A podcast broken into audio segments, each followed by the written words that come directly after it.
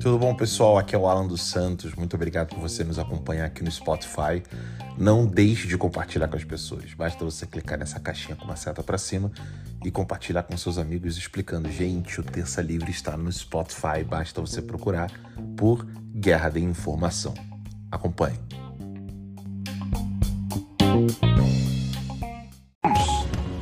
Né, de pegar um cara e dizer: ó, você vai montar um jornal e vamos fazer desse jornal um jornal vibrante e uma arma do povo, como se dizia da, da velha última hora. Nós não fizemos nem isso nem nada. Preferimos encher os bolsos dos caras de dinheiro. Preferimos encher os bolsos dos caras de dinheiro.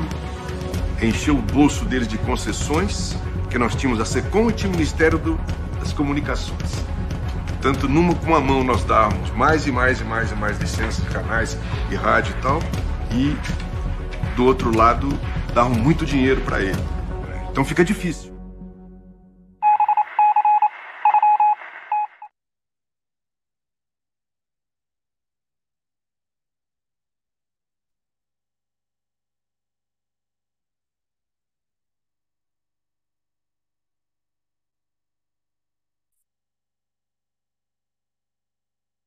Boa noite, pessoal. Sejam bem-vindos aqui ao nosso programa Guerra de Informação. 9 de junho de 2023. Eu sou o jornalista Alan dos Santos, vivendo aqui no exílio de Orlando, na Flórida, é, morrendo de saudade do meu país, morrendo de saudade de vocês, é sempre bom. Ontem mesmo eu estava confundindo, porque Corpus Christi, eu acabei achando que hoje era ontem seria sexta-feira, mas hoje é sexta-feira, então sextou só hoje. Você que está nos acompanhando pelo Rumble, youtube.com barra canal Terca Livre. Você que baixou o aplicativo do Rumble está nos acompanhando.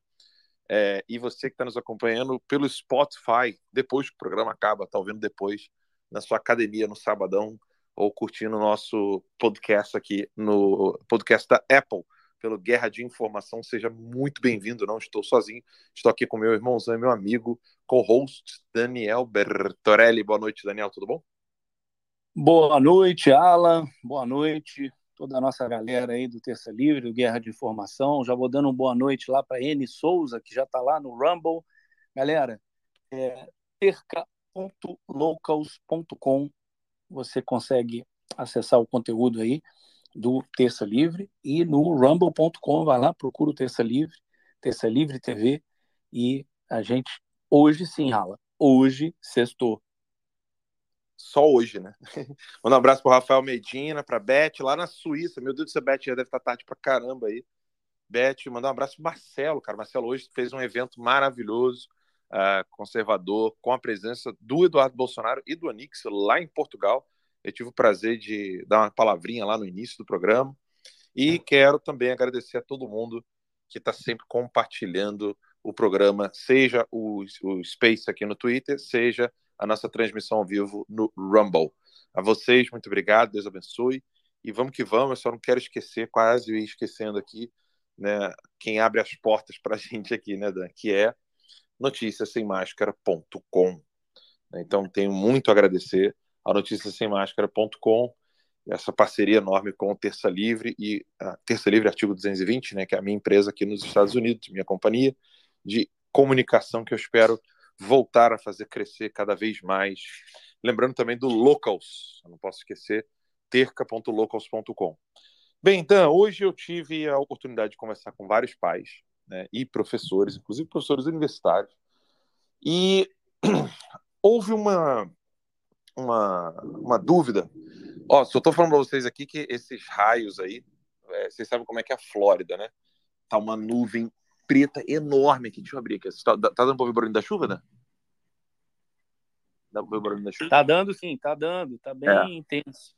Então eu daqui a pouquinho certamente não conseguirei ter sinal aqui, né? Mas vamos, vamos, vamos que vamos. O programa hoje certamente não será longo. Ou então a chuva deixa a gente fazer o programa de duas horas mesmo e vamos embora. Mas no bate-papo que eu tive hoje, Dan, é, algumas pessoas hum, queriam entender melhor qual era, então, a, na análise do professor Olavo de Carvalho, o uso da palavra doutrinação? Isso tem a ver com um tema que eu estava pedindo para o Dandan, me lembra de falar isso no próximo programa, a gente precisa falar isso para o pessoal. Eu acho isso de extrema importância. Muitas pessoas entendem que os comunistas eles têm algum tipo de corpo doutrinário do qual eles tiram as suas ideias e a partir daquele corpo doutrinário eles têm as suas ações. Então, se o comunismo tivesse isso, bastasse que você desfizesse esse corpo doutrinário marxista e logo todas as ações do Partido Comunista, com suas diferentes matizes, né, os seus membros que estão atuando na cultura, no cinema, etc., logo as suas atividades elas ficariam fragilizadas, porque os seus argumentos estariam ali refutados. É como se você é, mostrasse a, a, irracionalidade da doutrina de algum tipo é, de segmento político ou religioso, e aí, óbvio, né, a sequência de ações que iriam é, provida ali, elas ficariam enfraquecidas. Isso não ocorre já por natureza, uh, porque o comunismo ele deixa bem claro naquele livro, naquele texto lá, né, que a gente sempre fala aqui, né, da, o de 1921, a estrutura, os meios e a ação dos partidos comunistas. Logo no primeiro e no segundo parágrafo, eles dizem que a organização do partido tem que se adaptar às condições e os objetivos da luta, ou seja, a luta que eles querem fazer, seja ela a luta do proletariado, a luta das minorias, é sempre um espírito de luta com o objetivo de destruir o status quo. E esse status quo, a gente olha para o mundo, a gente vê assim, o que, que Kim Jong-un está destruindo? O que, que a China está destruindo? O que que Cuba está destruindo? Né?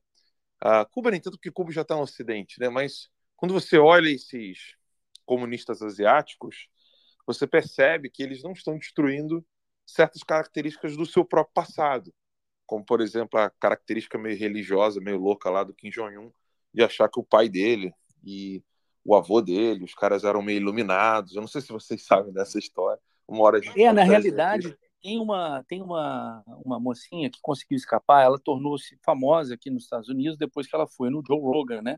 E ela ela conta os horrores da Coreia do Norte e ela conta que basicamente o avô do Kim Jong-un lá pegou a Bíblia e tudo que tinha lá Jesus ele substituiu pelo nome dele, entendeu?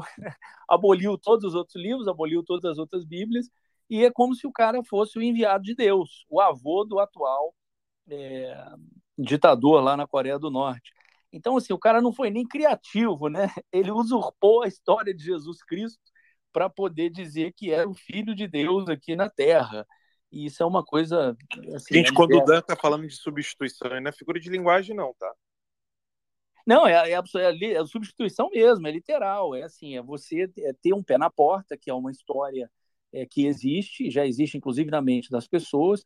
Então, assim, a verossimilhança daquilo é, é, é total. E aí o cara pega e simplesmente vai lá e troca o nome. É como se ele assumisse uma identidade que não é dele. Só que, no caso, é assumindo a identidade de Nosso Senhor Jesus Cristo. E aí imagine o poder que esse cara não, não, não, não tinha, o poder de vida ou morte, né? E isso, imagina, já estão na, na terceira geração. É, dependendo da idade da pessoa, já estão na quarta geração, a pessoa já nasce achando que o avô do cara que está lá no poder é o filho de Deus, é o enviado, é Jesus Cristo, entendeu?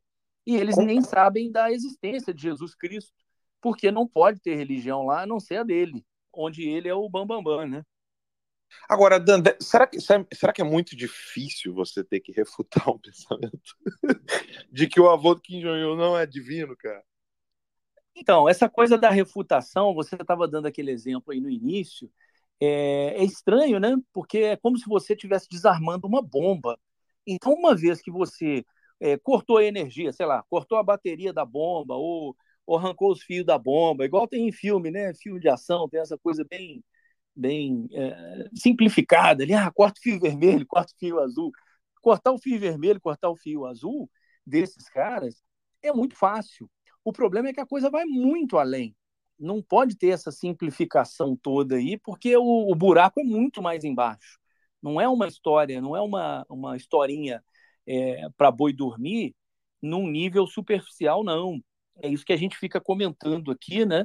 Com relação à, à, profundidade, ao movimento que é o comunismo. Ele não é um meio de governo, ele não é aquela coisa, ah, é o Estado que manda nos meios de produção. Ele não é o contrário de, de capitalismo. É, enfim, é essa história toda que a gente vive batendo nessa tecla aqui. Mas é uma coisa de fato assustadora, porque se você não tem as ferramentas, pelo menos para identificar aquilo ali, você está literalmente está lascado. Você não repara mas você está protegendo, defendendo às vezes um sistema porque você acredita num ângulo dele que ele te pegou de jeito ali, entendeu? Você acha que está lutando contra, mas está lutando a favor.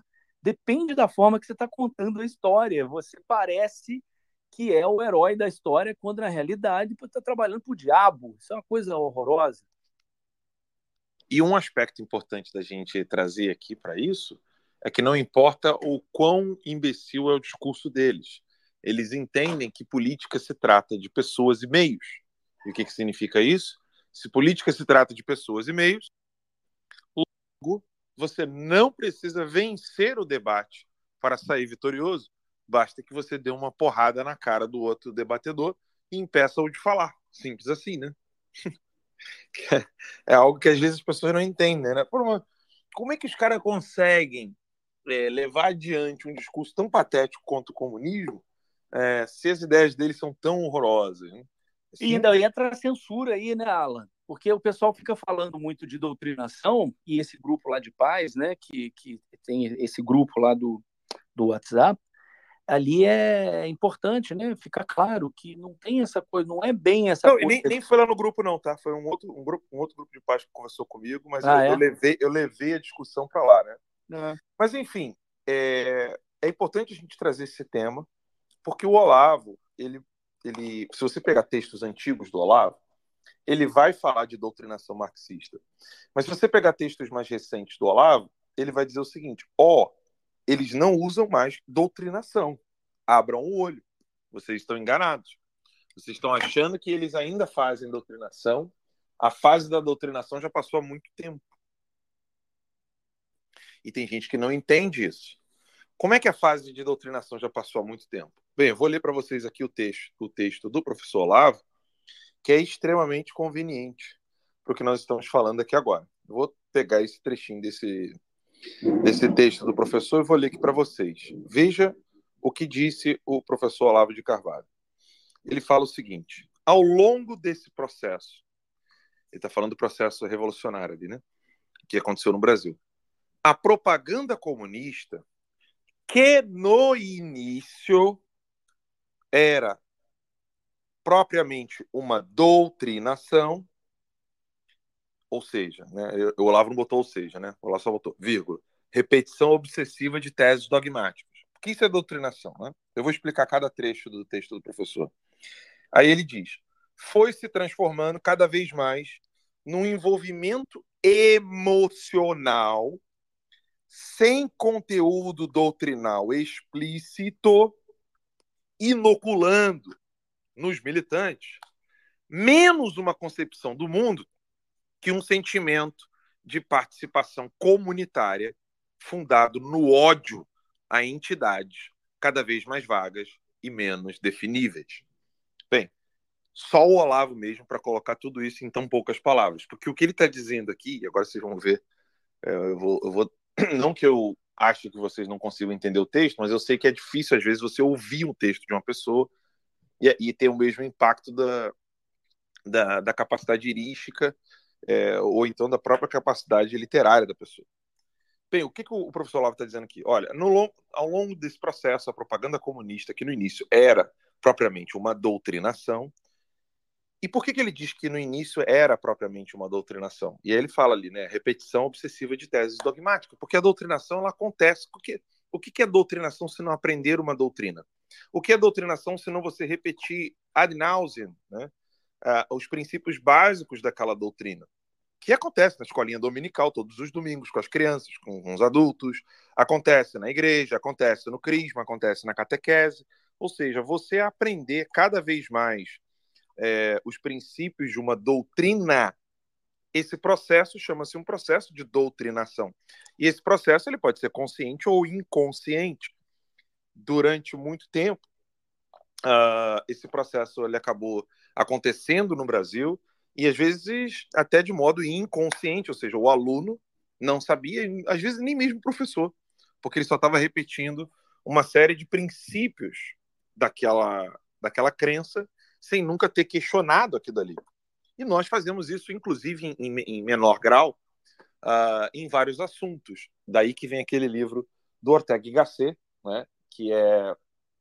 Uh, putz, falar o nome do livro, escapou o nome do livro na hora que vi um raio aqui, eu, eu esqueci o nome, mas era Ideias e Crenças. Eu acho que esse é o título do livro. Dá, dá uma conferida aí, Dan, se eu não estou falando besteira, mas o título do livro, até onde eu me lembro, era Ideias e Crenças do Ortega y Gasset. É Ideias Ortega... e Crenças, é isso mesmo. Isso, ideias... ah, então minha memória não está tão ruim assim. Porque existem vários assuntos em que nós simplesmente repetimos sem, ao menos, fazer qualquer questionamento. Como, por exemplo, é, quantas, quantas pessoas no Brasil ficam repetindo né, que o período do, da ditadura acabou e veio a democracia, e a democracia é isso aí que a gente está vivendo agora. As pessoas não questionam se é realmente democracia ou não.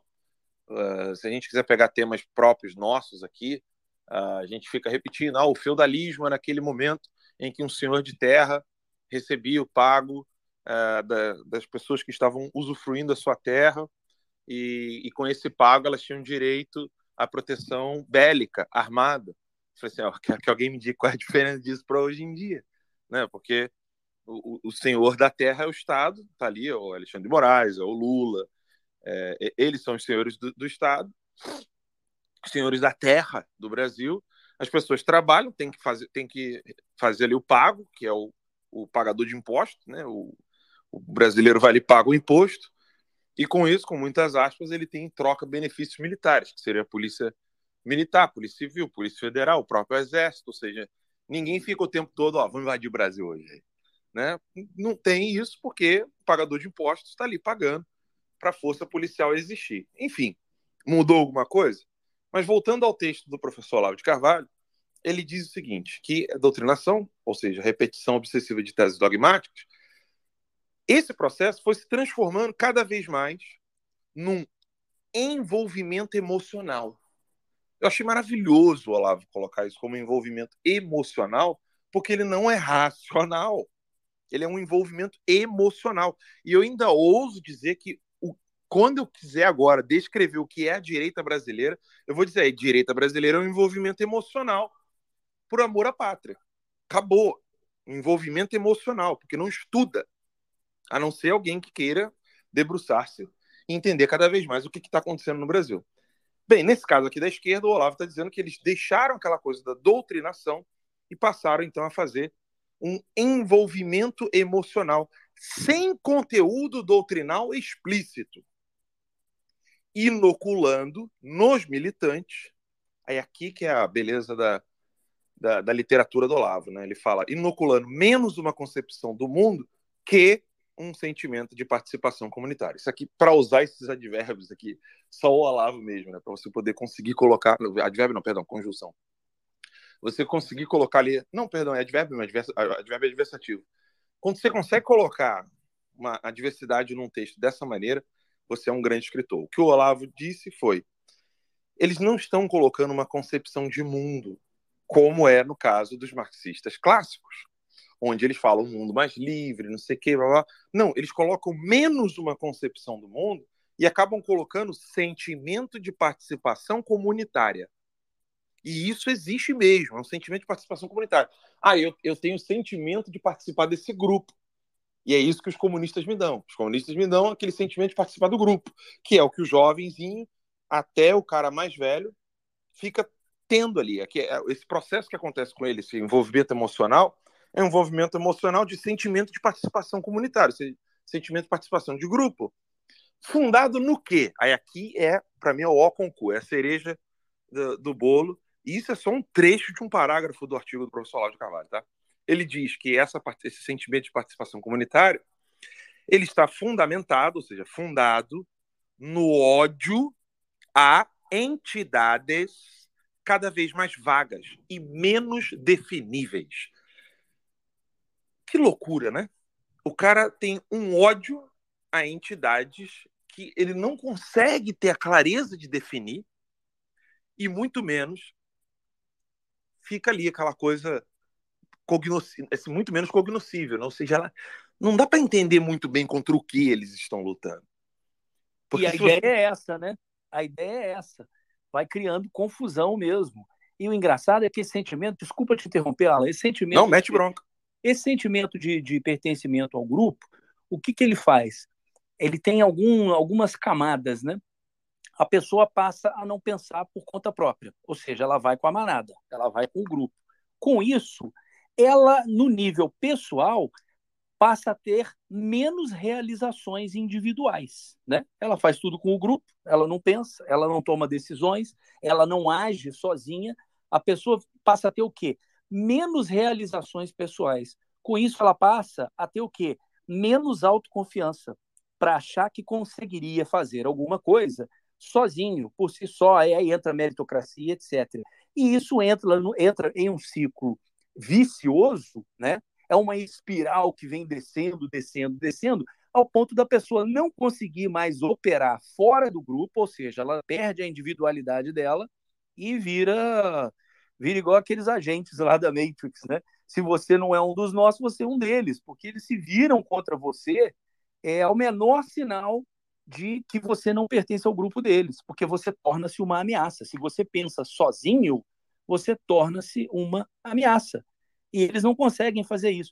Então, é um processo de enfraquecimento coletivo que só fortalece quem está no comando, quem está dando as ordens, quem está uh, uh, comandando, uh, dando as linhas gerais de pensamento, e essas pessoas simplesmente estão reagindo, elas não agem mais, elas passam a reagir, e isso passa pela catarse, né? O Olavo é assim sensacional.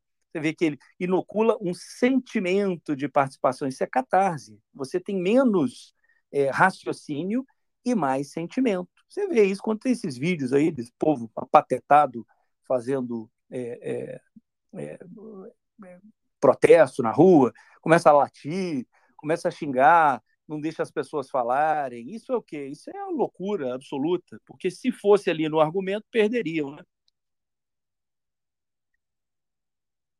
Mas eu quero apontar aqui, Dan, então assim, vocês entenderam, tem outros textos ainda mais, mais impressionantes ainda, quando o Olavo fala que o que na verdade está acontecendo com os professores nas escolas é mais uma máquina de destruição mental. Ou seja, os jovens eles estão completamente perdidos porque o que está acontecendo com eles é, não é doutrinação esquerdista, mas é uma destruição da psique humana mesmo, da capacidade de raciocinar, da capacidade de, de ter uma cognição real da realidade, ou seja, um conhecimento real da realidade. A pessoa vai perdendo a capacidade de ver o real. E isso é, é doentio mesmo, tá? Isso aqui não é figura de linguagem. Quando eu falo doentio, é patológico mesmo, não é algo que eu acho que é ruim, feio, eu vou lá e falar, ah, isso aqui é doentio. Não, não é apenas doentio. Isso é patológico. Isso, causa danos no cérebro, isso causa danos na psique, isso causa danos na pessoa.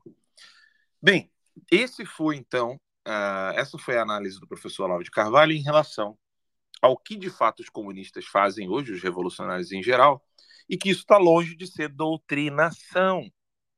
Né?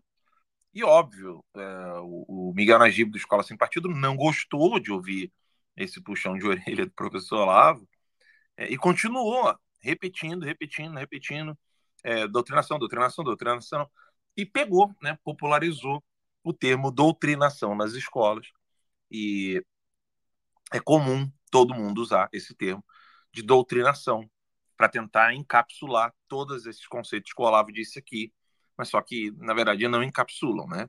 Mas é até uma tentativa de querer encapsular numa única palavra uh, essas ações dos comunistas que buscam, então, fazer com que as pessoas fiquem se sentindo parte de um grupo por meio de envolvimento emocional, uh, dentro daquele sentimento de participação, para que a pessoa fique ali com ódio né, do, de, de coisas que ela não sabe nem explicar direito. É, eu acho fundamental que vocês entendam isso, que o professor Olavo falou, porque isso é uma descrição científica da realidade que ocorre em nossas escolas. É uma máquina de ódio, não um ódio das coisas más, né? Porque quando você aprende em Aristóteles, você só pode amar a virtude se você odeia o vício. Mas não é isso que a gente está falando, não é um mero ódio como, enquanto paixão em si. Aqui nós estamos falando de uma pessoa odiosa, ou seja, uma pessoa que não tem muito critério de ódio. Ela odeia qualquer coisa que não seja aquilo que pertence ao grupo dela.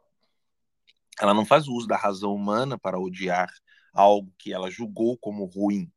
Ela odeia porque não faz parte do grupo dela. E é impressionante você observar isso no comportamento das pessoas, porque isso não está apenas nos grupos de esquerda. Ouse você criticar o Abraham para apoiadores do Abraham, ou criticar o Bolsonaro para apoiadores cegos do Bolsonaro, ou criticar o Moro para apoiadores do Moro, ou criticar o Deltan para apoiadores do Deltan e por aí vai. Ouse fazer isso, você vai perceber o mesmo efeito, o mesmo sintoma, o mesmíssimo sintoma. Olha que loucura! Ou seja, o que acontece nas nossas escolas, de tal maneira, o que acontece de fato, né, o que há de mais perigoso que ocorre em nossas escolas, é tão sutil e as pessoas não conseguem entender que elas ficam só com aqueles efeitos mais grosseiros, sem observar o âmago do problema e inconscientemente acabam vivendo aquele problema como se aquilo fosse normal. É normal eu não gostar de alguém que não pertence ao meu grupo. É normal eu não gostar de alguém porque aquela pessoa não me faz sentir é, emocionalmente próximo a ela. É normal e aí por aí vai. Ou seja, a, a gasolina desse movimento revolucionário atual, ela se espalhou para vários grupos, não exclusivamente da esquerda, e até aqueles que querem lutar contra o movimento de esquerda, né? ou seja, os antiglobalistas, anticomunistas, antissocialistas, até eles acabam inoculados por esse princípio louco, insano, de você querer participar de um grupo porque você tem envolvimento emocional. Gente, até o aspecto religioso hoje no mundo é envolvimento emocional. O maior desafio hoje de um bom líder religioso, independente de onde ele esteja, se ele é muçulmano, cristão, judeu, evangélico, católico, a maior dificuldade é fazer com que aquele fiel esteja ali não por um, uma emoção, mas porque ele entende que aquilo é bom. Veja o desafio das lideranças religiosas.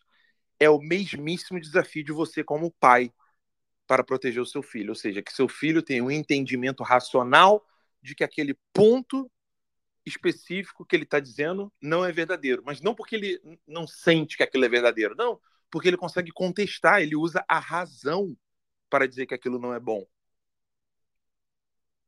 Ou seja, ah, o meu professor falou que a, o, a revolução socialista é para o bem das pessoas, sofridinhas, pobrezinhas, minorias. Não, não é verdade. Mas como é que você vai provar que isso não é verdade? É por um sentimento emocional? É por um envolvimento emocional? É por sentimento? É por feeling? Não é. Você vai ter que usar a razão para explicar para o seu filho, o seu parente, ou para o jovem, para o seu aluno. Você vai ter que usar a razão para ele. Só que veja que perigo que é o que está acontecendo nesse exato momento.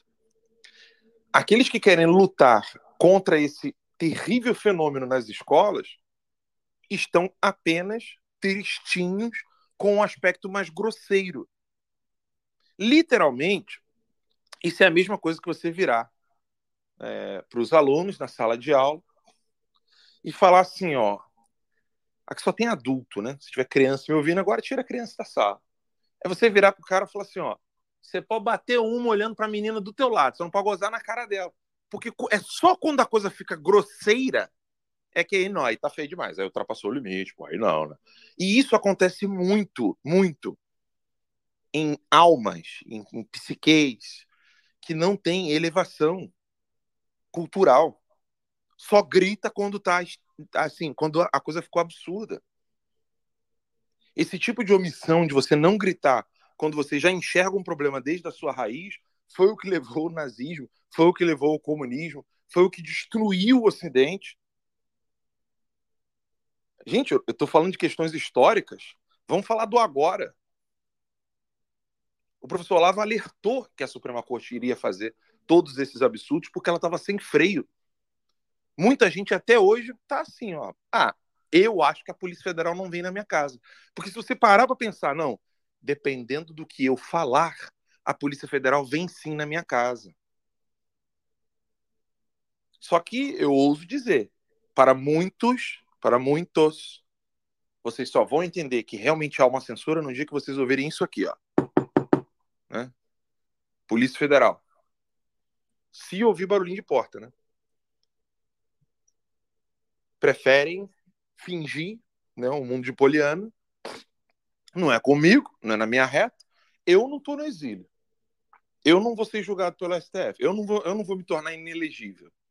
Eu não tenho contas bloqueadas. É, conta bancária, tá, gente? Tô falando de conta de internetzinha, não. Eu não tenho minhas contas bancárias bloqueadas. Então, na minha situação, na minha perspectiva, a ditadura não chegou. A tirania não chegou, o socialismo não chegou no Brasil. E é isso que eu quero fazer com vocês aqui. Aqui é um programa de guerra de informação. Ao ler Silas Malafaia apoiando o Zanin, ao ler é, o, o Valdemor da Costa Neto dizendo que vai liberar para todos os membros do partido votar no, do jeito que eles quiserem, na sabatina do Zanin. E ao ver pessoas falando assim, não, não pode criticar, não pode criticar.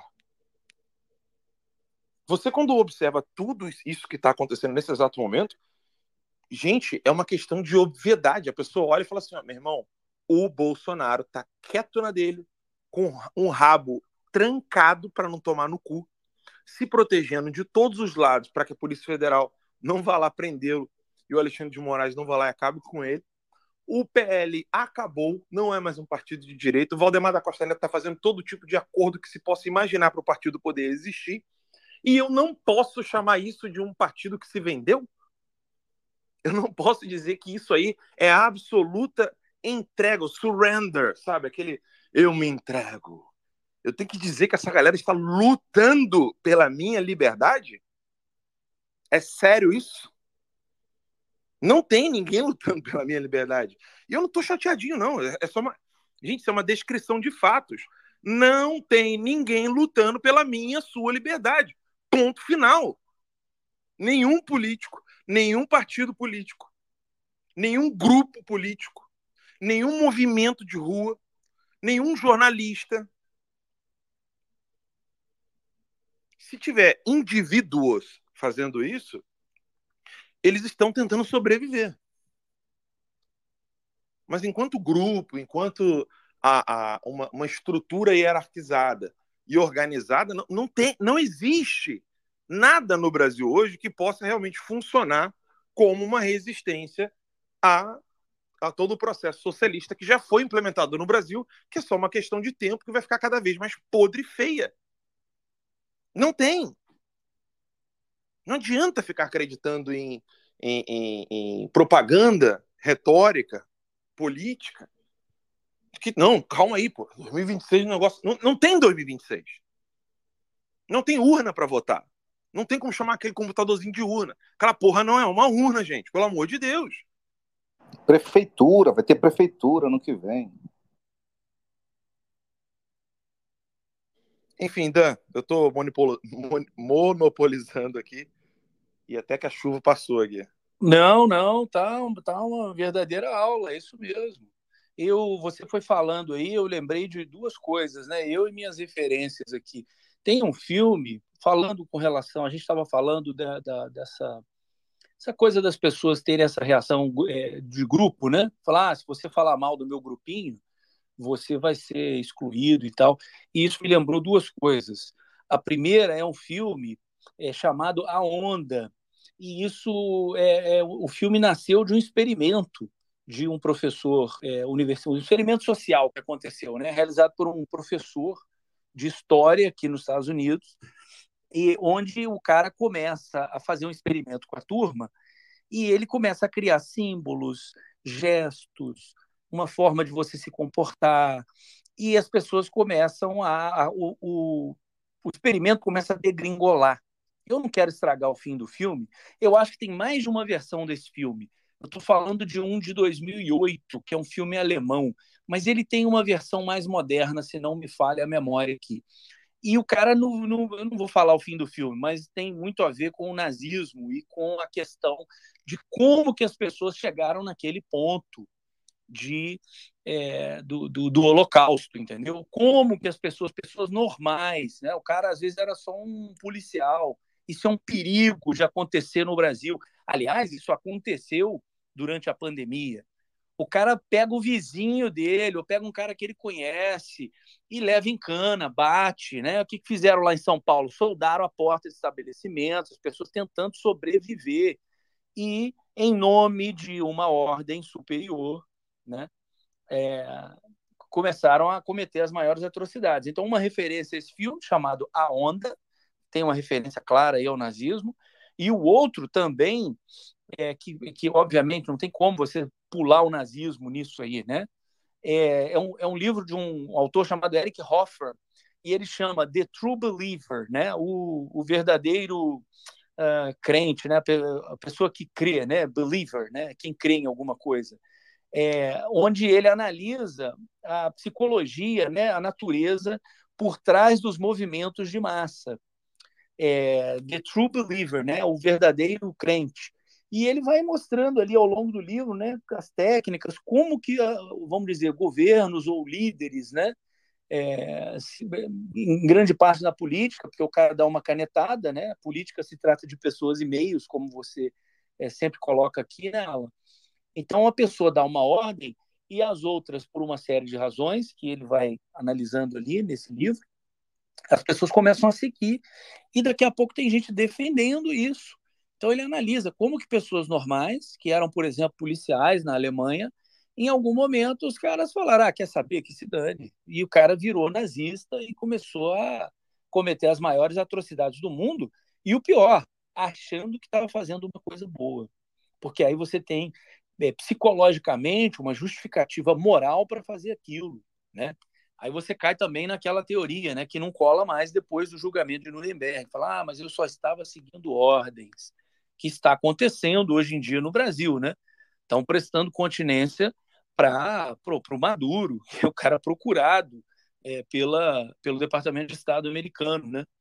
É, ontem é, teve um, uma pessoa, eu não me lembro agora quem, mas comentando, ah, por que, que não prenderam o Maduro e tal. É, você tem vários, várias agências de três letras, né, que a gente brinca isso aqui nos Estados Unidos. Então você tem o DEA, né, que é o Drug Enforcement Agency, que é com luta contra as drogas, você tem o FBI, que é o equivalente à Polícia Federal, você tem a CIA, né, CIA, Central Intelligence Agency, e cada uma tem um, uma função. Não teria como, a não ser uma operação clandestina, não teria como simplesmente pegar e prender o Maduro na marra aí no Brasil. Então, isso obviamente gera um desgaste, né? Acabei divagando aqui, mas voltando para o tema, Alan, fica essas duas dicas aí. O filme chama-se A Onda é, e o livro chama-se The True Believer, do Eric Hoffer. É isso. Aí, é, Dan, o, o, o aspecto revolucionário ele não está presente só no nazismo, né? E esses filmes também acabam, acabam trabalhando para ocultar o que é feito entre os comunistas como se apenas os nazistas é que tivessem essa característica, né? Então, é bom lembrar que essa característica revolucionária ela não está presente apenas entre os nazistas, não? Ela, sobretudo, está presente entre os comunistas. Basta seja... ver quantos, quantas pessoas vão pelo, pelo, pelos frutos conhecerei, né? Basta, basta ver quantas pessoas que o nazismo matou de forma horrenda e que o comunismo matou, né? O comunismo faz o nazismo é, ter até vergonha de, de, com relação a números. Né? Sabe, Dan, eu, eu, eu, tem mais gente aqui com microfone, né? O Old Blood and Guts, o, o Bartô e tal. Eu quero fazer um bate-papo com vocês aqui, é, bem, bem de ping-pong mesmo, né? Sabe quando as pessoas falam assim, pô, o esquerdista fritou o cérebro, não é possível. Vocês já devem ter tido a experiência de pessoas terem fala, falando isso para você, né? relatando. Assim, Pô, cara, o, o cara queimou o cérebro, não é possível. Pois bem, com relação ao queimou o cérebro, é, escutem essa aqui do professor Olavo. As pessoas que me escrevem queixando-se da doutrinação esquerdista que seus filhos recebem nas escolas, ele botou doutrinação esquerdista com aspas, tá? Venham há anos tentando explicar que os bons tempos da doutrinação e da propaganda já acabaram e que há décadas o sistema educacional ameaça a integridade mental das nossas crianças, com algo bem mais perverso e temível. Eu vou dar continuidade ao texto, ou seja, ele está dizendo o seguinte: a doutrinação ela já era ruim, velada, né? Mas o que está acontecendo é algo pior. Esse outro texto ele é mais explícito do que aquele anterior. Ele diz que é algo mais perverso e temível e que destrói a mente das pessoas. E aí ele fala: um conjunto de técnicas de manipulação comportamental que permitem moldar ou modificar atitudes e hábitos diretamente, sem passar pela inculcação de ideias e crenças, isto é, sem qualquer apelo ao pensamento consciente. Já falei disso no meu livro de 1996, O Jardim das Aflições, e recentemente a Vida Editorial publicou, aconselho meu, a obra padrão sobre o assunto, Maquiavel Pedagogo, ou O Ministério da Reforma Psicológica de Pascoal Bernardin.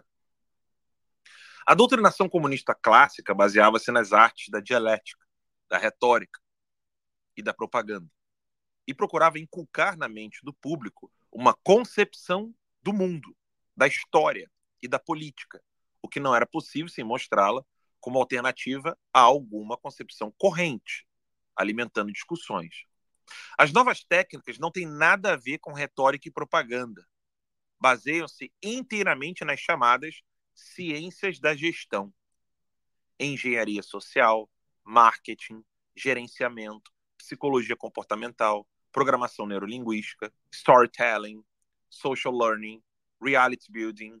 Um dos efeitos mais diretos da aplicação dessas técnicas em escala de massas é a disseminação epidêmica de um estado crônico de dissonância cognitiva, um quadro mental descrito pioneiramente por Leon Festinger em 1957. A dissonância cognitiva é um conflito entre as crenças e a conduta. Dissonâncias cognitivas temporárias são normais e até desejáveis no desenvolvimento humano. Quando o quadro se torna crônico, rompe-se a unidade da consciência moral e o indivíduo tem de buscar fora dele mesmo, na aprovação grupal ou na repetição de slogans ideológicos, um sucedâneo da integridade perdida. Ao espalhar-se entre a população, a incapacidade de julgar realisticamente a própria conduta resulta na queda geral do nível de moralidade, assim como na disseminação concomitante da criminalidade e das condutas destrutivas. Mas isso, segundo os engenheiros sociais, é um preço módico a pagar pela dissolução do senso comum e pela implantação dos novos modelos de conduta desejados. Vocês entenderam agora a, a, a gravidade do que realmente acontece?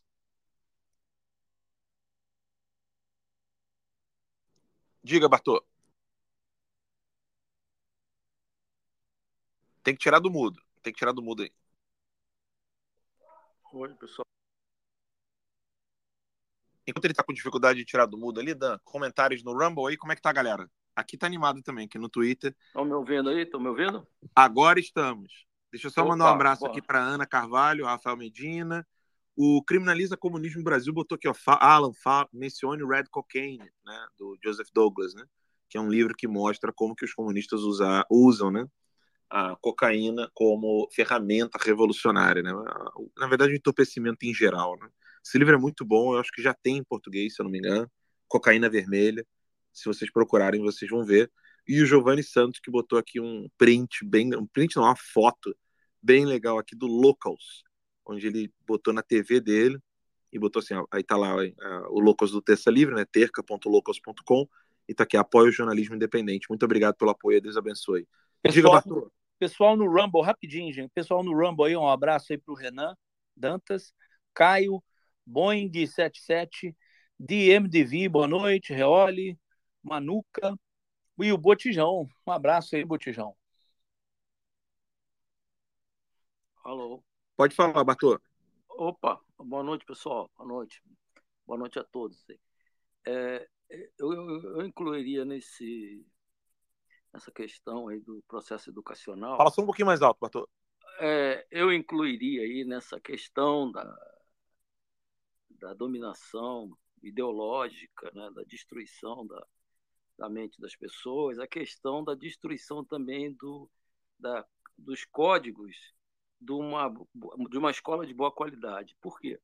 Quando você começa a dar um ensino é, de péssima qualidade, você tira os instrumentos de análise de apreensão da realidade. Então, conforme eu vou tentar, eu vou tentar fazer uma, uma analogia, né? Quanto mais a sociedade, no livro Ideologia da Sociedade Industrial, o Marcuse fala dessas coisas. É, e, e, é interessante você ler e fazer uma analogia, complementar e conhecer, porque o que eles fazem é uma, eles fazem uma análise da sociedade industrial e ao mesmo tempo a destruição da capacidade de compreender a complexidade dessa, dessa sociedade. Vou dar um exemplo, né? O índio, por exemplo, ele incapaz de compreender o raio, ele transforma aquilo num, num símbolo religioso, né? É, ele explica aquilo de forma religiosa, vamos dizer assim, né? Como um deus, como qualquer coisa assim. Quando você começa a destruir né, todas as ferramentas que deveriam acompanhar o processo de complexidade da sociedade, com isso você ter capacidade para decodificá-la, compreendê-la.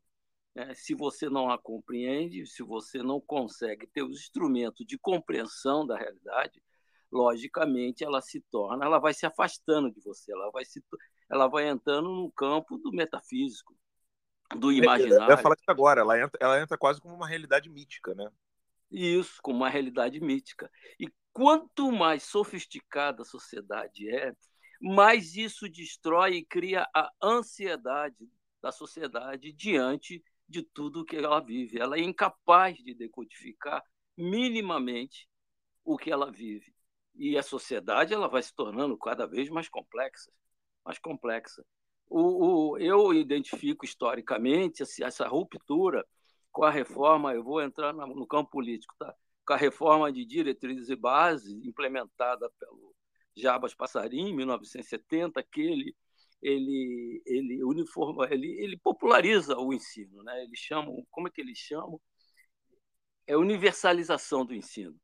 Que eles tinham a teoria deles que era muita gente fora da escola. Antes você tinha uma escola jesuíta, que eram núcleos educacionais espalhados pelo Brasil de excelência, que, por sua vez, acabavam criando é, lideranças sobre vários aspectos, pensadores, né? outros, vamos dizer assim, pensadores, e assim aquilo vai, o conhecimento vai se multiplicando através de outras pessoas. Quando há essa universalização do ensino, ou seja, eu coloco todo mundo dentro da escola, mas cai a qualidade da escola, até porque tem a ver com recursos né, e capacidade disso. Isso foi uma medida tomada que ali eu discordo quando falam que a esquerda tomou. Ali foi o começo do processo de destruição dos códigos, né, da qualidade do ensino, da, da sociedade apreender a realidade em que vive. É evidentemente. Bartô, você... só, só, um, só, um, só um adendo. Quando o, o Leonel Franca, jesuíta, ele conseguiu, por meio do Alceu Amoroso Lima, frear a mão do Getúlio Vargas na criação do MEC, é, eles já estavam imbuídos de tudo isso que o Jarbas Passarinho fez, né? E isso, positivo. O Jarbas Passarinho, o, o regime militar, implanta aquilo que já vinham tendo uma resistência grande. Exatamente. Aquela... Exatamente. Os militares implementaram aquilo que era o sonho do, do Getúlio. Isso. Os militares, o que, que eles fazem? Castelo Branco faz a reforma do, do ensino militar, transformando num grupo de excelência. Então, eles sempre eles serão uma elite, no minimamente técnica, e eles continuarão conduzindo o processo político do Brasil durante muito tempo. Nós estamos vendo aí. Né? E a população, o povo, começa a decair porque ele começa a perder o instrumental de compreensão da, da, da, da realidade, que é um ensino em seus, seus, vários aspectos, né? no campo da matemática, da física, do português, do, e aí você acabou. Aí você transforma todo mundo numa presa fácil de qualquer pensamento ideológico. Aí cai dentro disso que você está fazendo. Porque as próprias pessoas elas não têm capacidade mínima de reflexão e compreensão do que está se passando, porque ela não tem os, os códigos, os códigos né, é, científicos, técnicos, pedagógicos, em todo sentido, para compreender a realidade que vive. Então ela começa a ver tudo como. Por isso o crescimento das religiões. Né? O crescimento da religião não é um crescimento da espiritualidade, é um crescimento da incapacidade da população em compreender o mundo em que vive. Então ela joga tudo para um, por um outro campo, para o campo místico. Né? É como o índio. No fundo, a gente está num processo de retroativo. Né? E você também tem vários no campo da música, das artes, né? A gente começa a decair absurdamente. Né? Isso, para mim, eu, eu costumo é, tentar identificar. O Olavo de Carvalho, ele, o primeiro cara que ele cita no, no Jardim das, das Aflições é o Jarbas Passarinho. Sim. Jarbas Passarinho ele foi cobrado até o final da vida dele pelo trabalho que ele fez na educação. Ele destruiu a educação. Quer dizer, o que restava ainda de uma educação jesuíta foi destruído em 1970 com a reforma de diretrizes básicas. Só para que vocês entendam um pouco o contexto do que o, o Bartô está falando, né? Uh, quando isso antes da expulsão, né, dos do jesuítas por, por, parte do Marquês de Pombal, é, quem foi de, do Maranhão? Tem alguém do Maranhão aqui? Dá um joinha, eu comento. Até hoje no Maranhão existe uma escola uh, cuja capela, capela de Santa Teresa, foi fundada pelo Gabriel Malagrida, né, o padre, o padre que foi a última vítima da Inquisição portuguesa. Ele foi morto é, de modo absurdo um julgamento da Inquisição portuguesa a mando do Marquês de Pombal. Lembrando que um padre, para ser condenado na Inquisição, ele deveria ser condenado por um bispo. E né, o bispo que condenou o padre Gabriel Malagrida era irmão do Marquês de Pombal. Né? E eu vou falar algumas coisas aqui que vocês já estão familiarizados. As vítimas do Marquês de Pombal é, não tinham acesso aos autos das acusações. Eu sei que isso soa familiar para vocês. Soa familiar também para vocês que o Marquês de Pombal, além de acusador, era juiz. Né? E soa familiar também para vocês que o Marquês de Pombal fez isso manipulando todo o processo do julgamento, tanto da família Távora quanto do, de, de, alguns jesuítas, entre eles o Gabriel Malagrida, que foi morto na Inquisição Portuguesa, que é uma vergonha para a história de Portugal. Quem é que estava contra tudo isso que estava acontecendo? Uma mulher que estava viva, mas que ela só pôde fazer alguma coisa depois que o marido morreu. Dona Maria I, conhecida no Brasil como Dona Maria Louca. De fato, parece que ela pode ter perdido um pouco a razão, por medo, quando ela saiu do, de Portugal, ela ficou apavorada indo para o Brasil, e é por isso que ela é tida como o nome dela no Brasil é Maria Louca. No, em Portugal é Maria Piedosa. Né? Mas ela, ela aconselha a Dom João VI a refazer toda a merda que o Marquês de Pombal tinha feito. E é por isso que o Marquês de Pombal é condenado por corrupção, né, de tanto roubo que ele fez. Lembrando que o Marquês de Pombal é quem tira a capital de São Salvador, na Bahia, leva para o Rio de Janeiro exatamente para poder escoar o ouro de Minas Gerais e assim reconstruir a maior potência militar, marítima, econômica que existia na época, que era Portugal, então ele reconstrói Lisboa, e com isso ele consegue ali é, condenar os jesuítas, e os jesuítas só vão se recuperar anos depois. E no Brasil, quando Dom João VI chega, não tem hospital, não tem isso, não tem aquilo, não tinha, não tinha quase nada. Ou seja, o conhecimento humano não tinha produzido frutos no Brasil. O que caralho está acontecendo aqui? Já que tinha. O, o Dom João V, ele ajudou muitíssimo aos jesuítas. E essa capela que foi fundada lá, no Maranhão, Imperatriz, Maranhão, é, essa capela foi fundada pelo Marquês de Pombal. Então, como é que não teve fruto daquela capela fundada lá, de todas as outras escolas e, e igrejas que eles fundaram, e seminários, até o período que Dom João VI chegou? Simples, porque Dom José I é, foi, no, foi no período do reinado dele que os jesuítas foram expulsos do Brasil. Não só os jesuítas, mas como todos os outros religiosos. Então a educação religiosa estava proibida no Brasil. O sonho do Marquês de Pombal se tornou realidade e depois ruiu. Ele volta com tudo exatamente com o ditador fascista Getúlio Vargas. Quando o MEC é criado, eles criam o MEC com um manifesto, o nome é esse mesmo, tá? Manifesto pela Educação. E nesse Manifesto pela Educação diz claramente, ipsis literis, né? se vocês olharem o texto, vocês vão, vocês vão observar isso, que, olha, nós vamos deixar as religiões, o Capanema, né, que era o, o que estava tocando tudo isso. Nós vamos deixar a religião privada religiosa porque ainda não temos dinheiro suficiente para bancar todas as escolas. Mas era uma permissão assim, ó. É, vocês podem existir aí no cantinho, né? Aí, o ensino privado. O ensino privado pode existir aí no cantinho. Mas, ó, toma cuidado porque a gente está de olho em vocês. Só não foi completamente proibido graças ao trabalho do Alceu Amoroso Lima, que mais tarde depois virou comunista, mas nesse período ele estava fazendo um excelente trabalho. E o Leonel Franca, padre jesuíta, fundador da PUC no Rio, autor de diversas obras de filosofia e um excelente intelectual.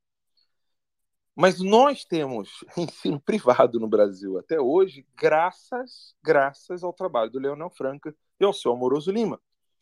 E quando isso aconteceu na década de 70, sob a mão dos militares, foi assim, algo horroroso, horroroso, porque era para ter liberdade total e absoluta para que as escolas privadas pudessem fazer o seu trabalho. E é isso que aconteceu nos Estados Unidos, é isso que aconteceu na Dinamarca, é isso que aconteceu na Noruega, é isso que aconteceu no Chile, é isso que aconteceu Bélgica, em todos os países desenvolvidos, você teve a, o ensino, não ensino público, o ensino privado. Gente, a noção de ensino público ela só passa a existir com aquele grupo que gostava de usar a guilhotina para instaurar a democracia, chamada Revolução Francesa. O pessoal que gosta de matar para poder instaurar a liberdade. Eles é que inventaram essa concepção de ensino público. Não existia isso. Daí que, óbvio, se você olhar para trás, para sua família, quanto menos a pessoa participou de escola, parece que ela era melhor. Quanto menos escola aquela pessoa frequentou, mais sábia ela era. E mais piedosa, e mais é, é, amorosa. Enfim, quanto menos, menos a pessoa enfrentou a frequentou a escola, mais ela era uh, é, conectada com a realidade. Né? O Old, Old Blood and Guts quer fazer um comentário aí? Falar, boa noite. Boa noite, pessoal. É, eu acredito que o, que o Bartô vai fazer algum comentário ah, em cima disso que você falou. Eu passo a minha vez para ele e falo na, na sequência, pode ser? Beleza, tranquilo. É, só para complementar o que eu estava dizendo, mais com uma ação política, né? Eu me arrependo amargamente de ter feito uma mobilização para uma reforma da Previdência para encher os cofres públicos e passar para os comunistas eu deveria ter trabalhado para fazer uma, um debate muito profundo, uma mobilização que foi para a reprova da Previdência para fins educacionais.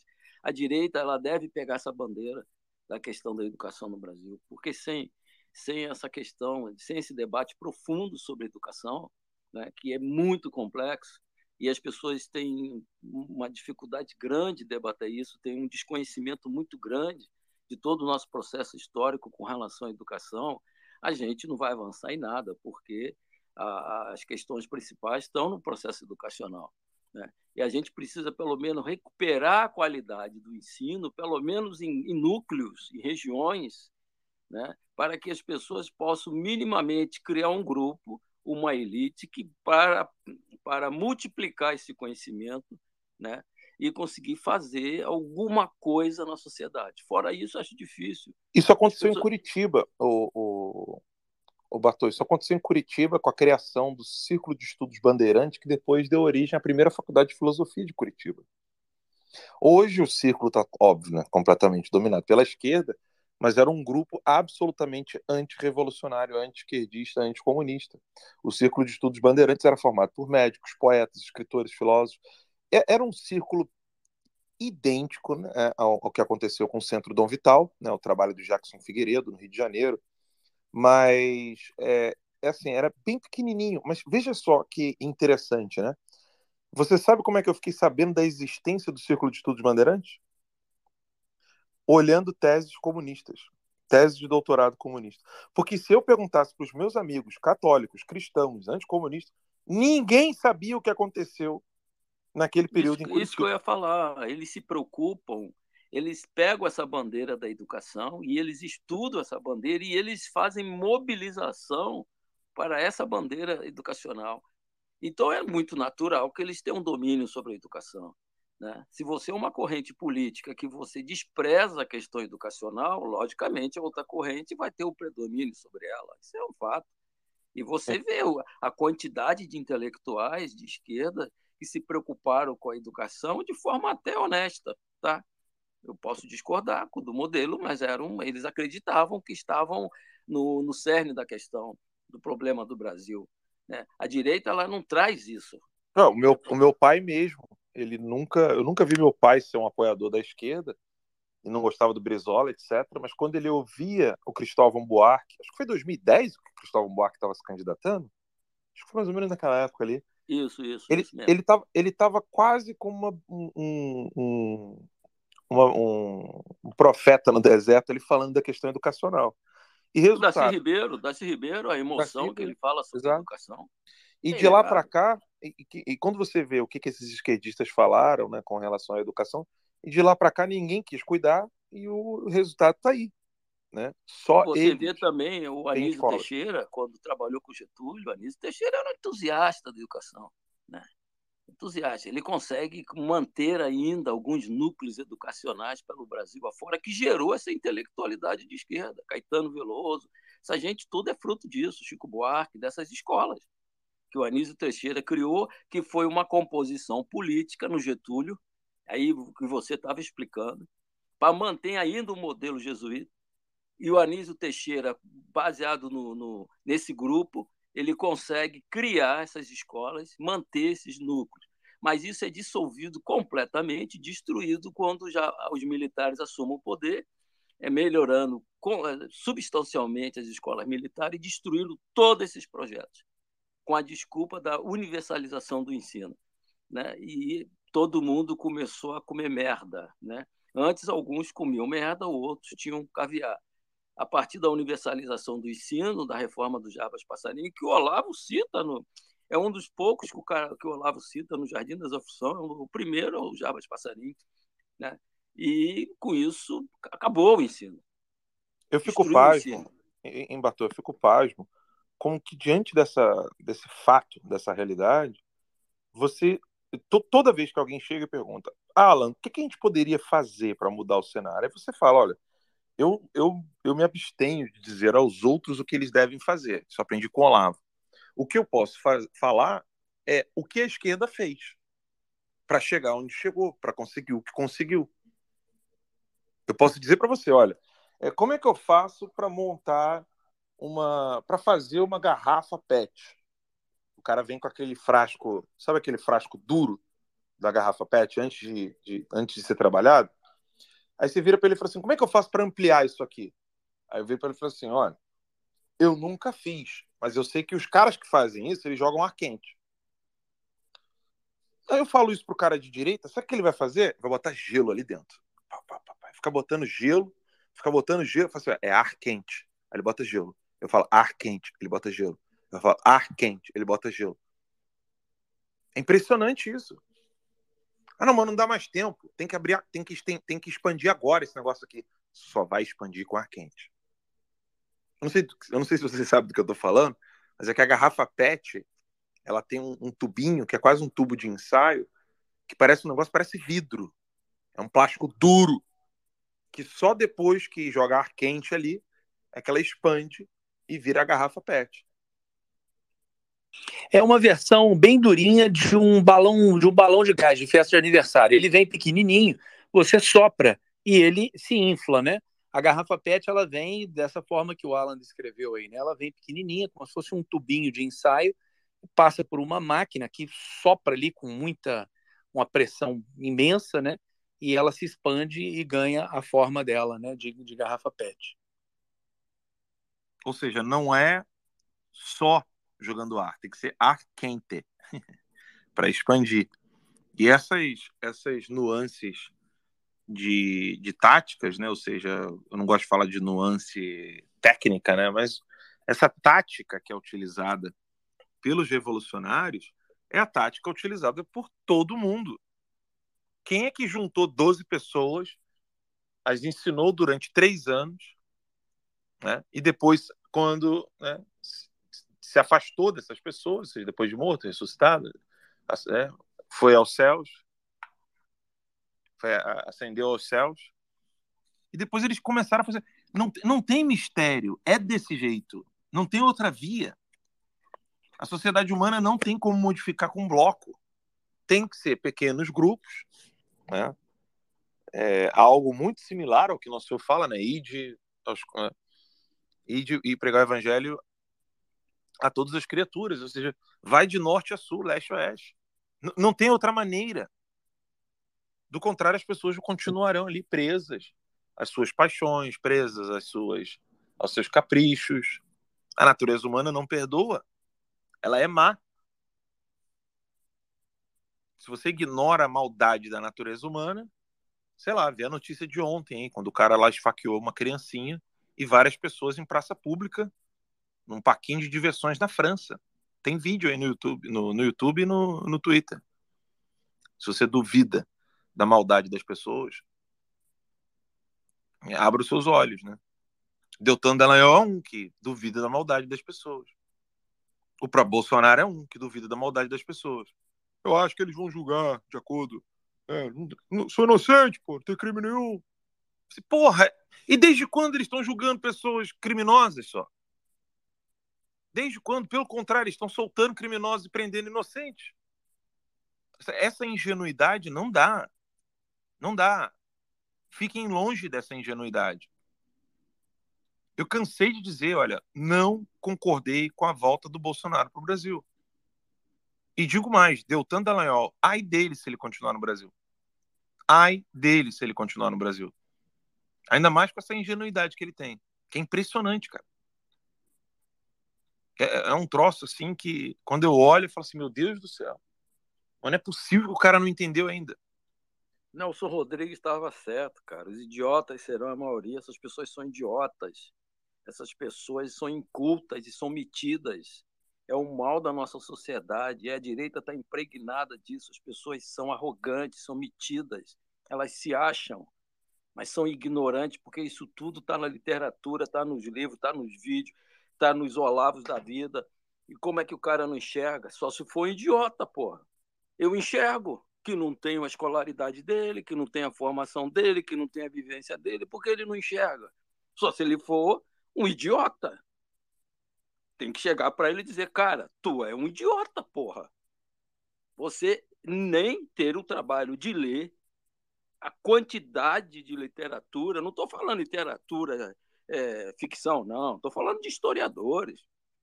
Como, como, como, como o processo comunista se dá, como uma ditadura comunista se implanta. O que, que esse cara, o que, que essa gente tem na cabeça? É, no fundo, eles estão me expondo. No fundo, está é, eu fico, todo eu, mundo eu fico, aqui. Foi bom você ter falado isso, porque quem é que lê Dostoiévski e pensa que o Alexandre de Moraes vai realmente julgar de maneira séria e honesta? Quem, quem lendo esses escritores, né, o Solzhenitsyn, Arquipélago Gulag Quem que Isso, leu? pô, seu Zenitz, cara, porra, sério, Quem isso que... foi um. Gente, que... eu fico olhando assim. Como é que cara... o cara lê aquilo dali e vai continuar acreditando que o Alexandre de Moraes vai ser honesto? Não vai. Pode, pode falar, Bartô, eu, tava, eu que te interrompi.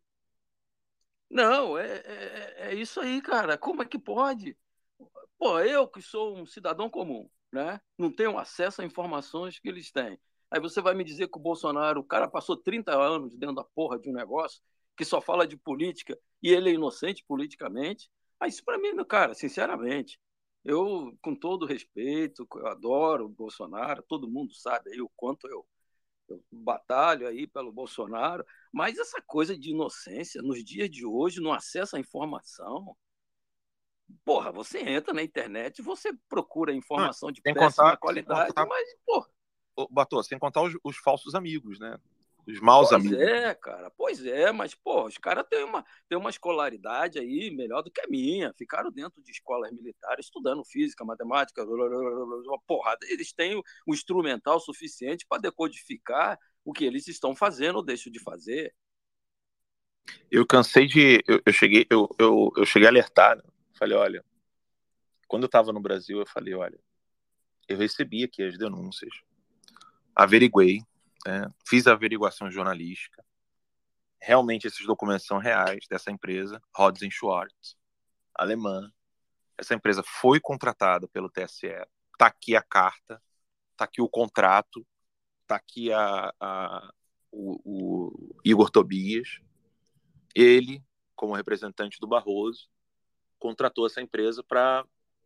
É, minto, não é o contrato. Fez um pedido à empresa para ela fornecer uma prova de conceito de mapeamento de maletas de escutas telefônicas.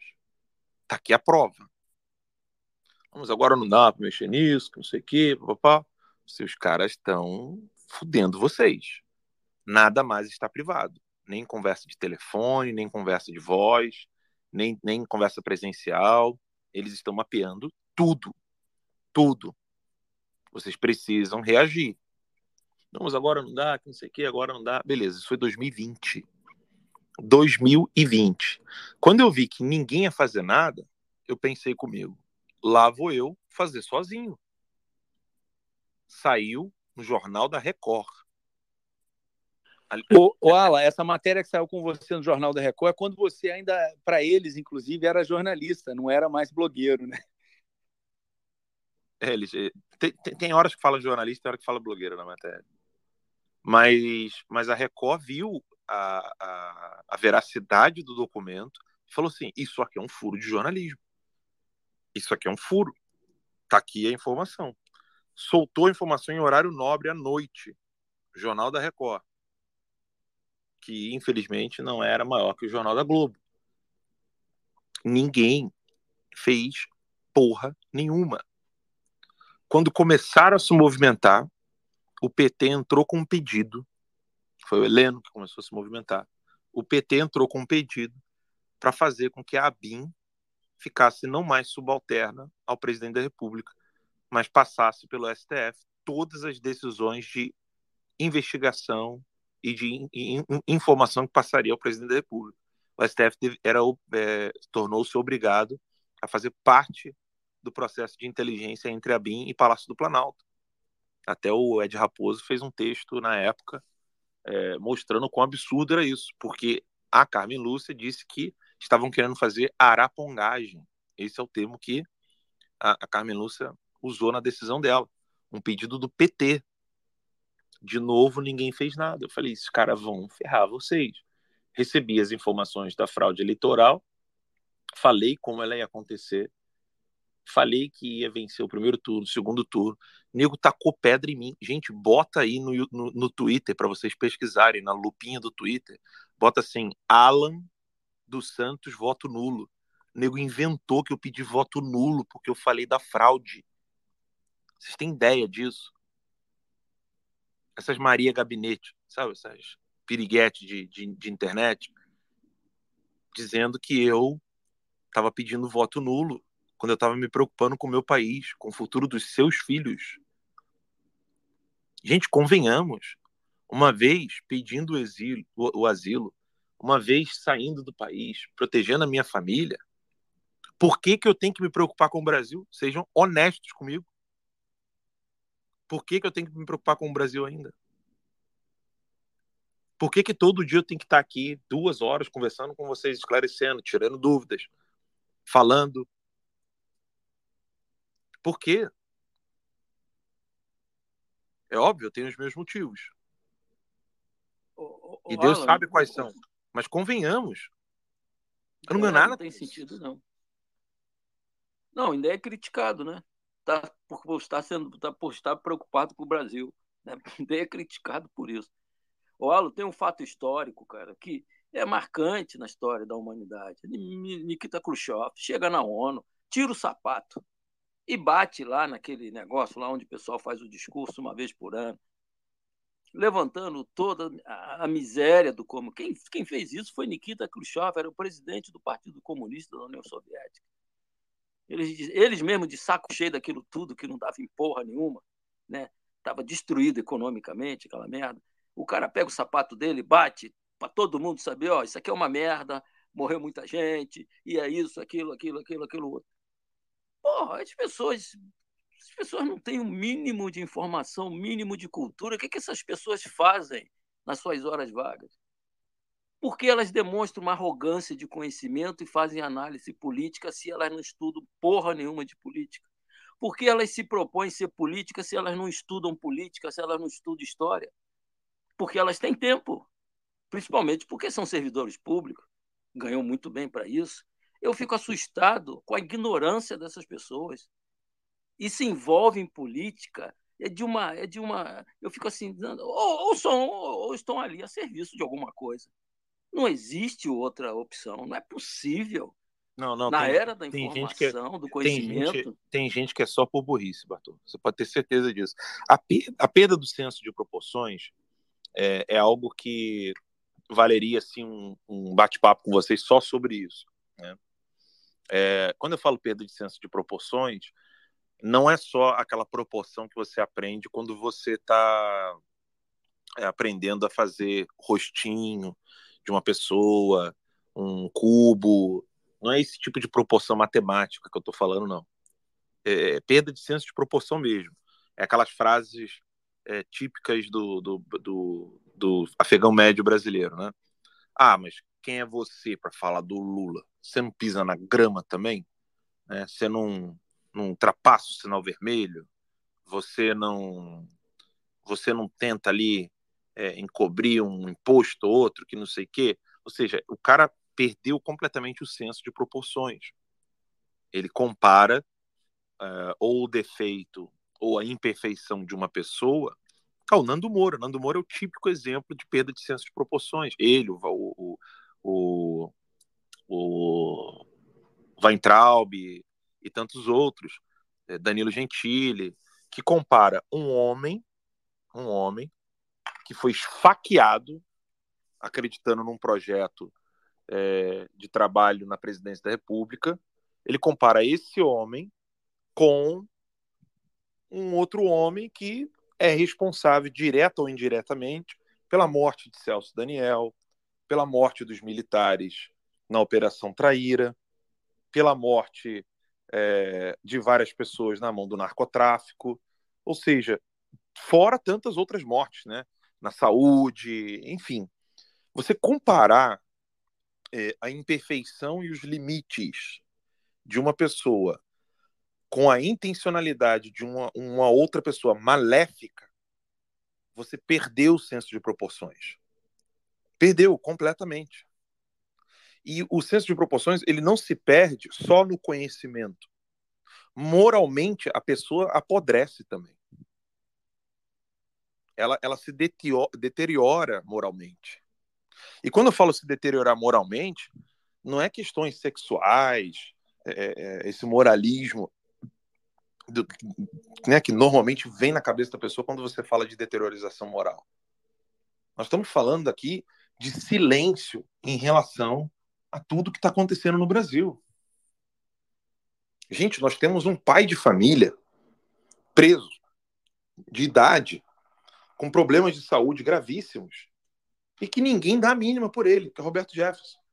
Nós temos o Daniel Silveira, que está preso, preso atrás das grades, isolado do convívio humano, isolado do convívio de seus filhos. O, o índio de Sererê, cara. O índio de Sererê. Coisa absurda, cara. Sabe assim, e esses não... caras não falam nada, esses líderes. Cara, eu tô com nojo dessa gente. Não, não, mas é, é, é realmente para ter nojo, mas assim, o, o, o mais absurdo é a perda de senso de proporções. Você entender que tudo isso está acontecendo. É óbvio, gente, quando não é no nosso cu, assim, é normal você ir, pô, se eu ficar só olhando isso, eu vou ficar depressivo. Então hoje eu vou tomar um chopinho no bar. Eu, eu compreendo completamente isso. Vocês não sabem, mas o Daniel, tá aqui do meu lado, Daniel Bertorelli, ele deixou a casa dele por quase um mês para ficar na, na, minha casa, para que eu não ficasse mal, sozinho e tal, não sei o que. O Dani fez isso. Eu sei que não, não é legal ficar expondo as coisas boas que a gente faz, né, Dan? Mas eu preciso dizer isso. Sabe, o que, que, o que, que nós estamos fazendo por, por essas pessoas que estão realmente padecendo? Pelo o que está acontecendo no Brasil. Gente, eu não tenho consciência, sabe? Eu não tenho consciência, é nem consciência, eu não tenho como fingir o que está acontecendo com essas pessoas que ainda estão presas e dizer para vocês: não, vamos fazer aqui um trabalho político, vai ser legal para caramba. Vamos tentar aqui fazer um trabalho político que a gente vai vencer politicamente e vai ser bom pra caramba. Nós precisamos ter empatia com o sofrimento que o brasileiro está tendo.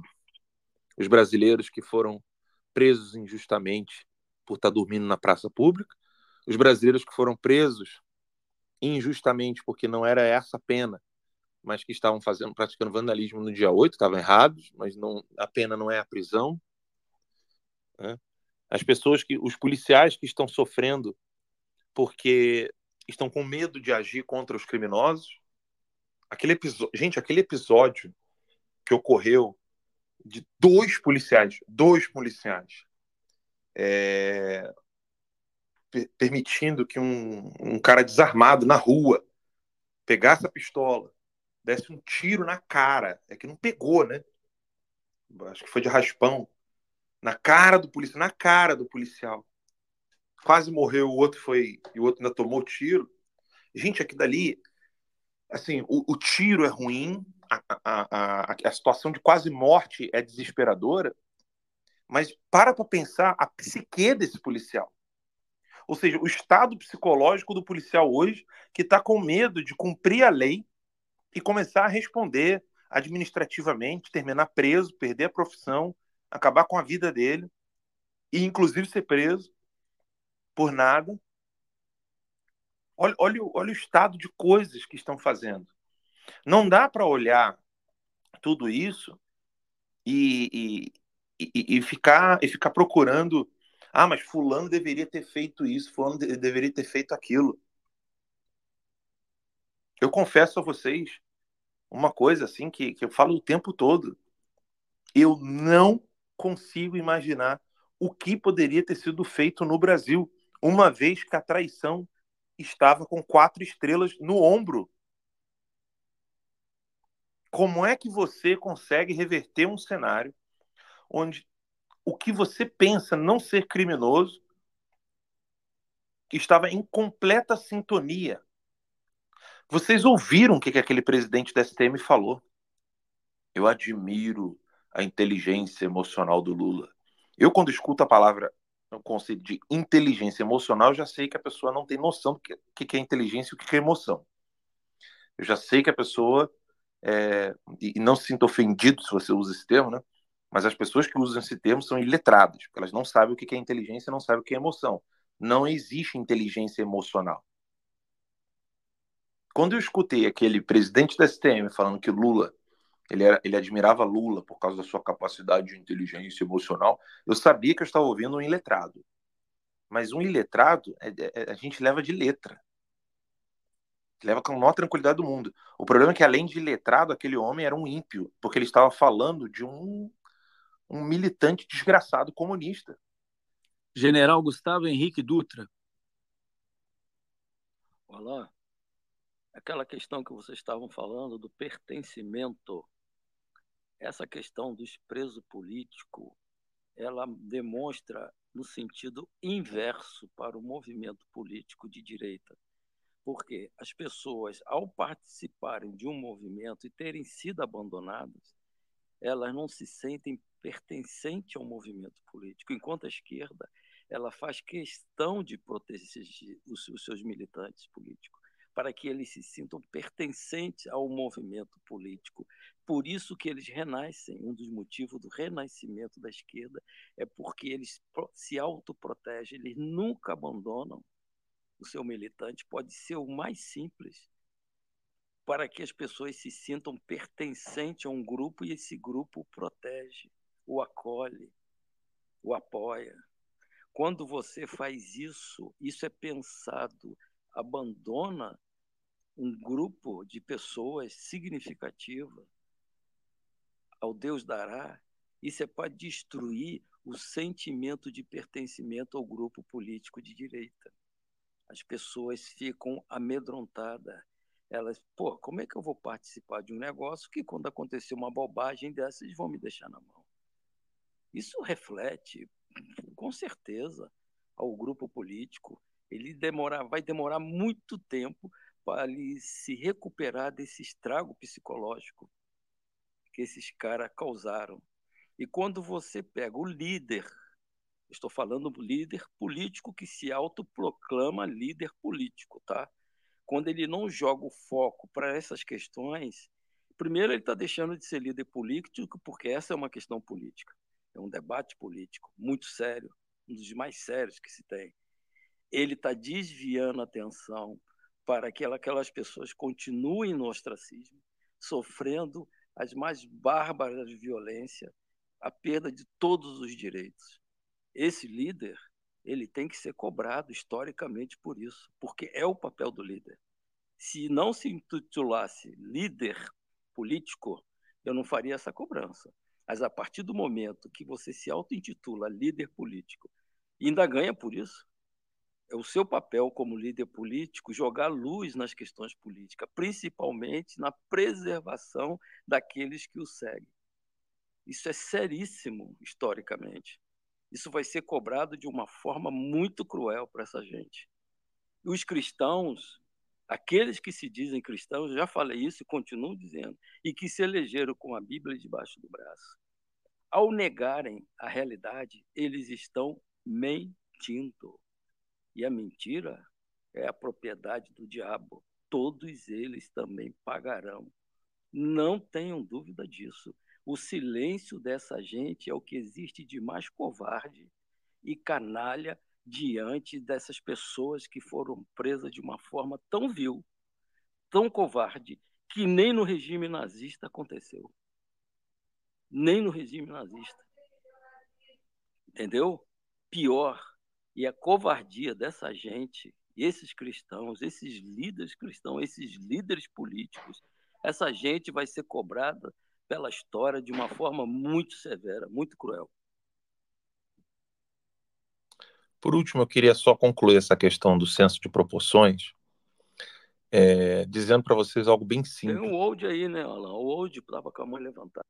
Ah, verdade. Eu não, ah, não, mas aqui não tá. Ele ele estava com a mão levantada e saiu. Essa questão do senso de proporções, gente, é, que eu quero muito que vocês entendam, ela se encontra da seguinte maneira: você só tem uma via de aprender algo, que é por meio dos seus sentidos. Né? Ou seja, é você tendo a experiência e aí assim você começa a aprender alguma coisa. Seja aprender com a natureza, aprender com, né, com os seus próprios erros e aprender com um outro. Né? E esse aprender com um outro pode ser presencialmente, como pode ser por meio de textos. A experiência de um outro chama-se literatura. Então você não aprende com um outro sobre questões as questões mais elevadas da vida quando você estuda matemática, física, química, biologia, etc, blá blá blá. Porque essas coisas elas não falam sobre a experiência da vida, ela não fala sobre os problemas, o âmago do, do, da, da dificuldade da vida. Então, se você não concebe a experiência de um outro que viu coisas que você não viu, que experimentou coisas que você não experimentou, a sua experiência ela fica absolutamente limitada.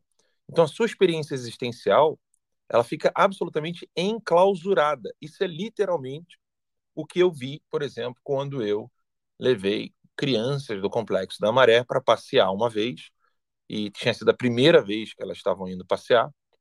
Elas nunca tinham, nunca tinham saído da, muitos deles, né? Alguns, alguns sim, mas na época eles nunca tinham saído do Complexo da Maré. Eu os levei no Cristo Redentor. Imagina uma pessoa que nunca saiu da favela. Tem muita gente assim, tá? Nunca saiu da favela. Tá ali, vive ali, convive ali e não tem dinheiro às vezes para sair dali. Imagina uma pessoa que nunca saiu da sua cidade, nunca saiu do seu estado. Vocês devem conhecer pessoas que falaram assim: pô, eu não me lembro se eu já fui em outro estado. É óbvio que isso está diminuindo, mas é uma realidade. Muitas pessoas nunca sequer saíram do seu estado. Agora, imagina uma pessoa que nunca saiu do seu país. Essa é a realidade de muitos brasileiros. Nunca foram em um, em um outro país. Agora, imagina uma pessoa que é, mesmo que ela já tenha viajado por outros países, é, soma-se a isso a literatura, ela leu, ela estudou, ela tentou compreender o que aconteceu na história da sua cidade, na história do seu bairro, na história do seu país, na história do seu continente, na história da civilização ocidental. Essa pessoa, ela vai ter infinitamente mais meios para poder compreender o que acontece no aqui e agora ela ganha senso de proporcionalidade. Quando ela começa a ganhar esse senso de proporções, ela entende, ó, ih, gente, vocês estão reclamando aí disso aqui, o pessoal lá na África está precisando de, meu Deus, de comer. Eu até brinquei outro dia com o Daniel, a gente estava conversando. Cadê aqueles músicos que cantavam é, para acabar com a fome na África? Hoje eles só estão cantando para poder proteger a arvorezinha na Amazônia as pessoas não se dão conta que isso aconteceu. Ou seja, que a fome na África não é mais um problema. O problema agora é plantinha. Isso é perda de senso de proporção. Como assim? Ou aquele exemplo que volta e meia você pode encontrar é, de algum pró-vida. O cara falando assim, pô, mas peraí, você protege o ovo de tartaruga? O cara, sim. Por que, que você quer matar a criancinha no ventre da mãe? Não, mas é diferente. Diferente na cabeça de alguém que não tem mais senso de proporções. O cara defende o ovo de tartaruga, mas na cabeça dele, ovo de tartaruga tem que ser defendido e o aborto tem que ser liberado. É, o Olavo batia muito nessa tecla, né? Se você não tem senso de proporções, você não tem senso de prioridades, né? Você não consegue medir o que, que é a sua prioridade ou não.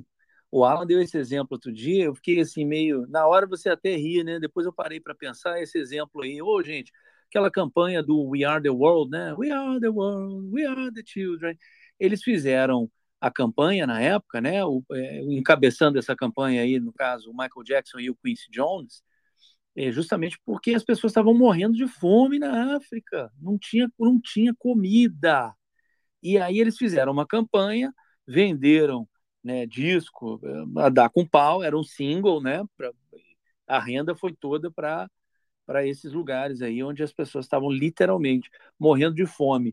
E eu estava tendo essa conversa com a e o Alan falou assim, dá vontade de escrever para esses caras hoje em dia, não só eles, mas os, artistas também, né, mais que, que despontaram depois, falar assim, nossa, ainda bem que não tem mais problema, não tem fome na África, né, porque o importante agora é preservar a girafa, da Amazônia, né? Acabou o outro problema lá. Vocês estão com senso de proporção e senso de prioridade aí, sim, sinceramente, é, corrompido, né? É, é, o que o Bartô estava falando aí do, da, da leitura da realidade, né?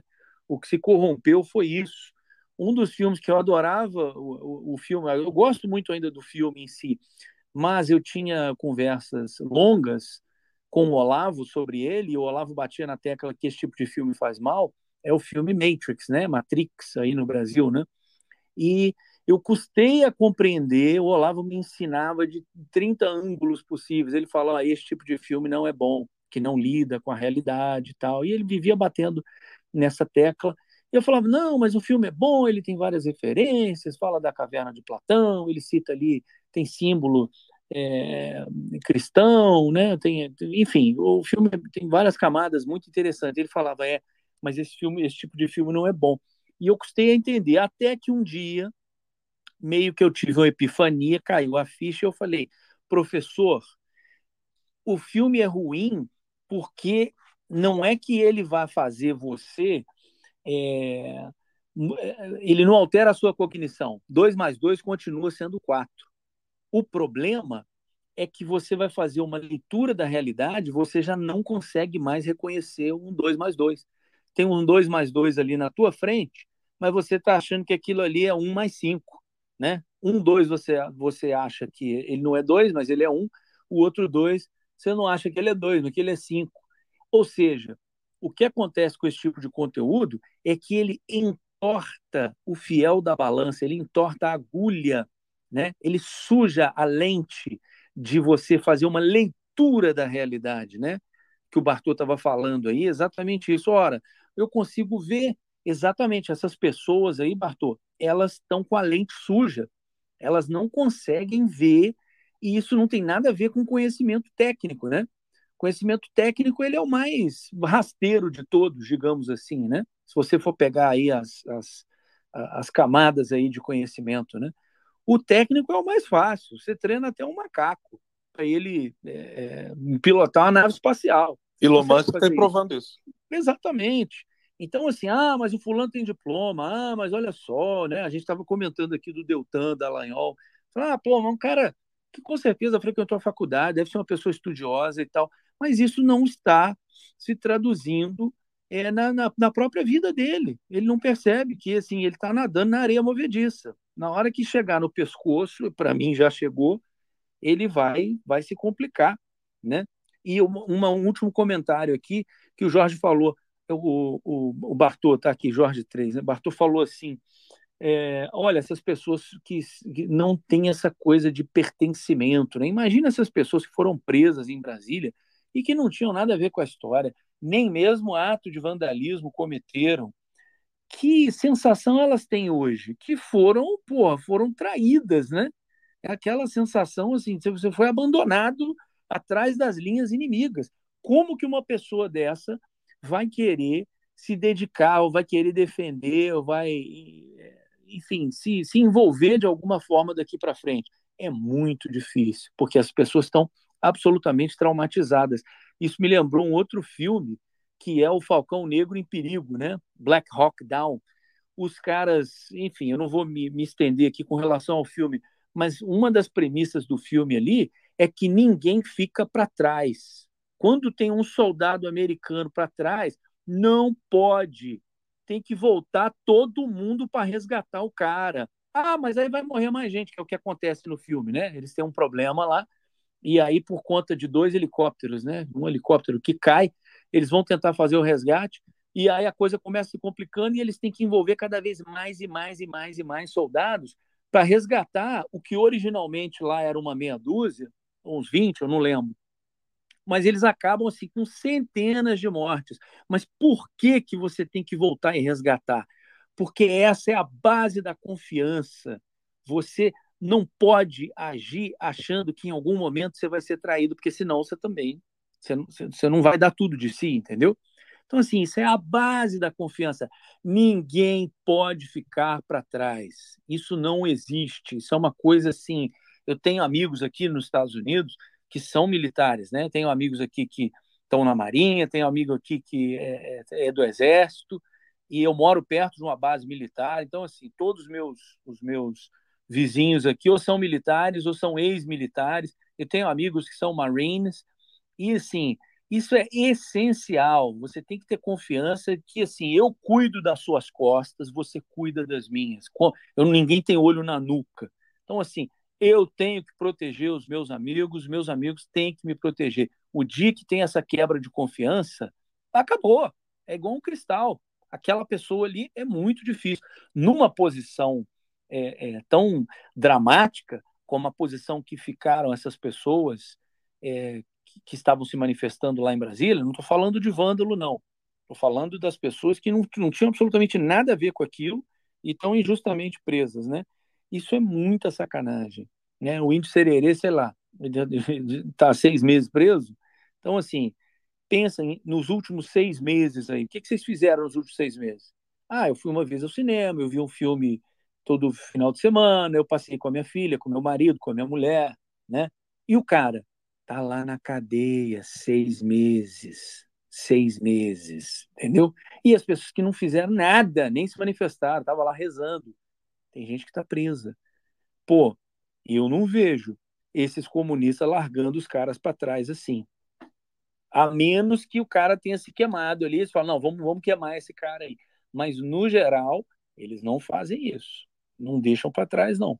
Eles se defendem, eles sabem que a base é a confiança. Tem que, tem que ter isso.